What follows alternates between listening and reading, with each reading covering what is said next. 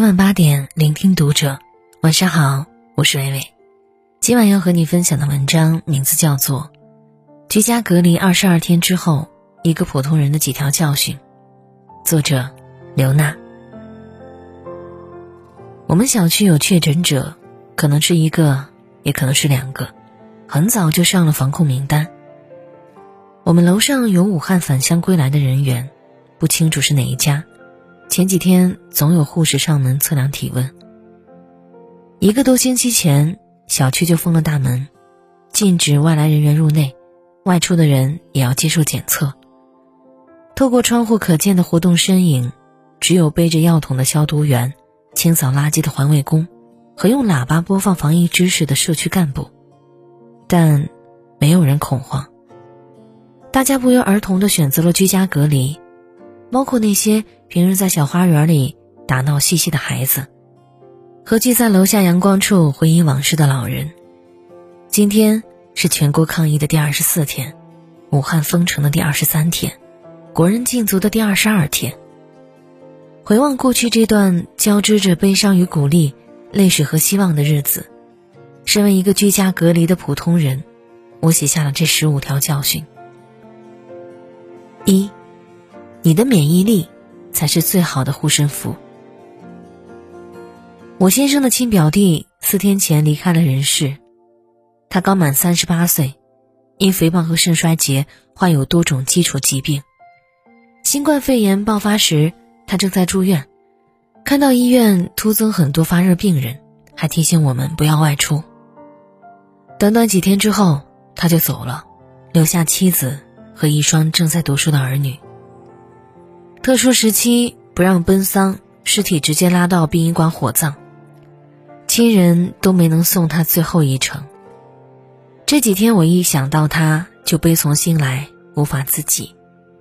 这次疫情中以敢说真话而被熟知的上海医疗救治组专家组组长张文宏，谈到新冠肺炎最有效的药物时说：“最有效的药物是人的免疫力。”病毒战争中，医护人员除了药物治疗，做的最多的其实是陪感染者一起熬，熬到病人免疫力恢复到足以打败病毒的那一刻。张文宏说：“最好的药物是人的免疫力，你的免疫力就是你的护身符，所以请照顾好自己，包括睡眠、饮食、情绪和心理。”病毒来袭，不论尊卑贫富。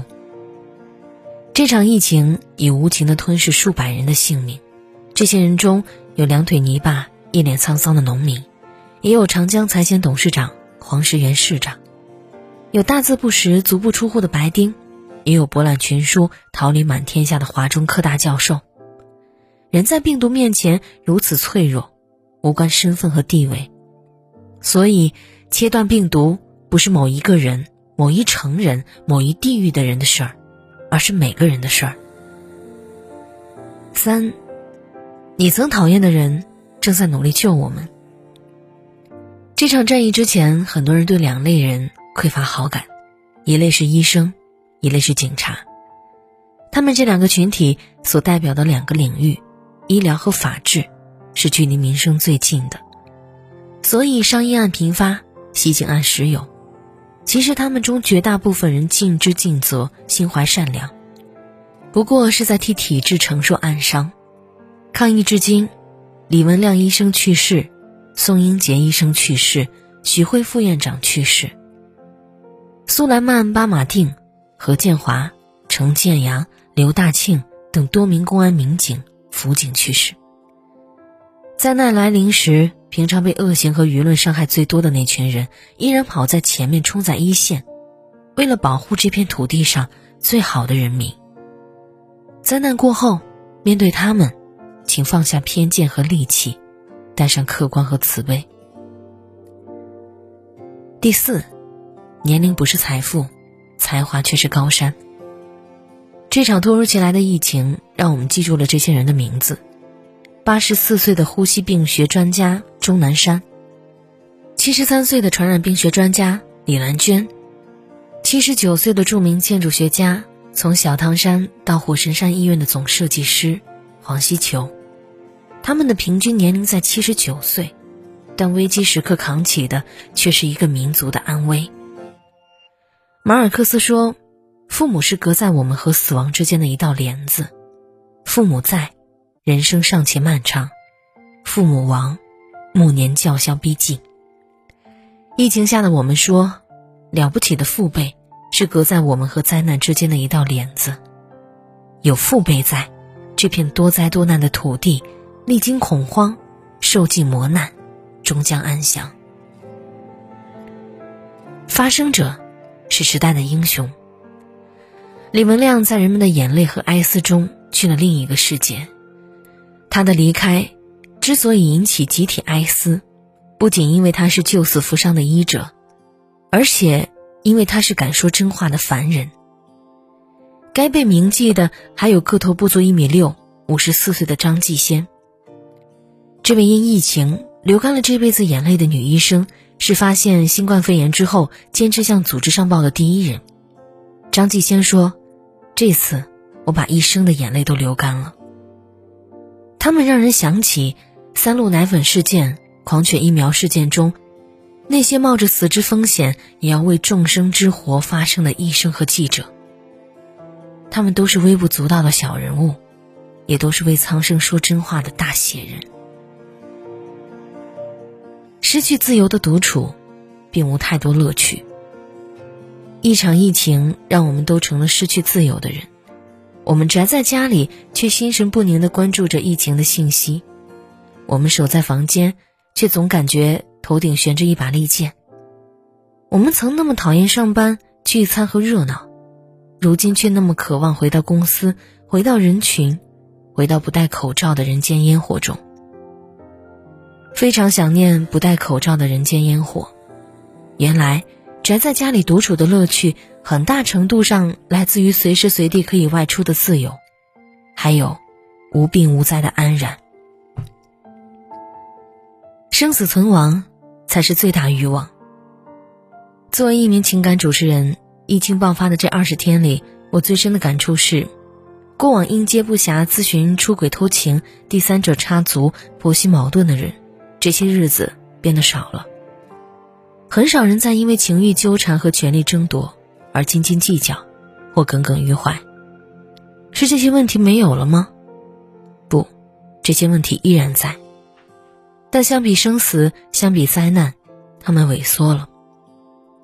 疫情当头。更多的人明白，做货找事儿多半是矫情，而生死存亡才是最大的欲望。生活的实相从来不是谈一场或圆满或残缺的恋爱，爱一个或成熟或幼稚的人，生一个或优秀或平庸的孩子，有一个或璀璨或暗淡的身价，而是你是否活着，是一个什么样的人。身体遥远时。心灵反而更近。灾难不仅给我们制造混乱，还让我们看见诚意，遇见美好。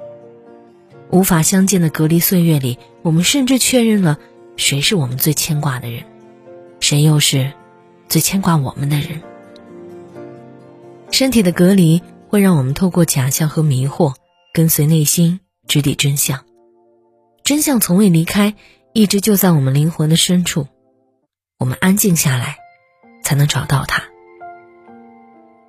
每场灾难都是一场爱国教育，灾难是一场爱国教育，它以压倒一切的态势，让这片土地上的穷人和富人、乡里人和城里人、本地人和外地人、各行各业的人和各色各样的人凝聚团结在一起，都变成一种人——中国人。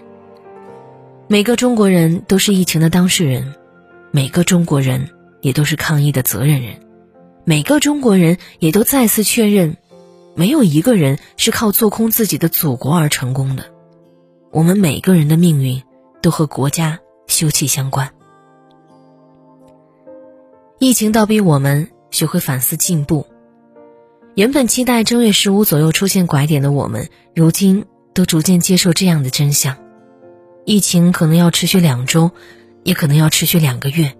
还可能是更长的时间，所以做好持久战的我们，利用互联网这个无形的巨无霸，探索了远程教学、网上办公，火神山医院甚至有了无接触收银超市。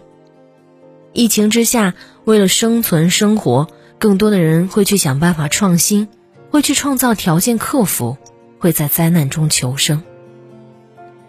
没有人欢迎疫情，但疫情倒逼我们学会绝处逢生，成为建设者，而不是堕落者。居家隔离的日子也是闭关修行的日子。如果我们在这段至暗岁月里能够整合自己的生活态度，重塑内心信念，审视余生之路，等艰难的时刻过尽，我们将拥有更深沉与更健康的自我。灾难之时，也是修行之日。不要堕落，不要在无需中无爱，在无聊中无德。当一个建设者，承担起自我的责任，在心中升起一团火。让更多人借光走出黑暗。平凡的善良一直都很伟大，一直保持平凡的善良，其实也是很伟大的。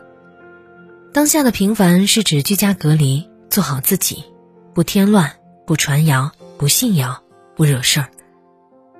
当下的善良只体谅自己的疾苦，所以对他人怀有慈悲之心，对人情。怀有感受力，对不公保持警惕，对希望秉持信念。沉静下来，终得圆满。如果无法做更多，就当个平凡且善良的人，沉静温煦，健康努力。这是灾难和恐惧中的另一种伟大。在我写完这篇文章的这一刻，窗外温煦的阳光洒满城市，嫩黄的迎春花抽出了枝桠。许久不见的布谷鸟又在小区花园里布谷布谷的拉起了合唱，而我家楼上那个许久不弹钢琴的邻居再次奏响了琴声。对面楼上有个小女孩站在阳台上吹着葫芦丝，身上的红袄分外鲜艳。一切都在复苏，一切都在好转，一切都在向阳而生。虽然昨日无法再重启。逝去的人不能再回来，但穿越这场暴风雨的我们，将不再是原来的我们。唯愿远方的你们，得健康或自由，心坦荡；更愿灾难过后，春满大地，山河无恙，人世渐安。感谢作者刘娜，我是微微，我站在原地。等你回来。